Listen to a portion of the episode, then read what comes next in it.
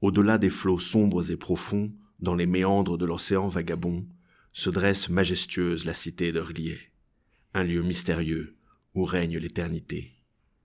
Tel un mirage surgissant de nulle part, elle émerge des eaux, un joyau à part. Ses tours cyclopéennes comme des sentinelles veillent sur les secrets, les mystères éternels. La cité de Riet, baignée d'une aura étrange, attire les aventuriers, avides de changement. Les curieux s'approchent, prêts à découvrir les légendes et les mythes qui vont les nourrir.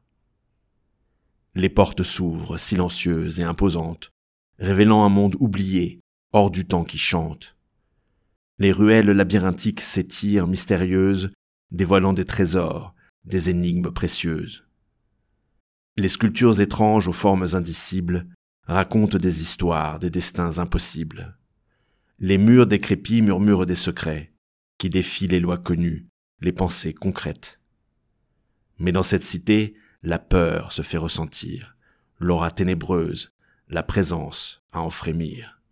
Les ombres s'étirent, les murmures s'amplifient, et l'on sent la présence d'un maléfique esprit. La cité de Rlier, fascinante et inquiétante, révèle ses secrets, mais pas sans en payer le prix. Les aventuriers s'en vont, le cœur rempli d'émotions, ayant survécu à cette rencontre avec l'abomination. Car Lié demeure au fond des océans, un lieu interdit, réservé aux plus vaillants. Ses mystères restent enfouis, gardés par les eaux, et seuls les audacieux osent y poser leurs yeux. Ainsi, la visite de la cité de Rlier est un voyage dans l'inconnu, un périple qui ébranle, car dans ces recoins sombres, dans ces dédales, résident les secrets de l'univers et ses énigmes astrales.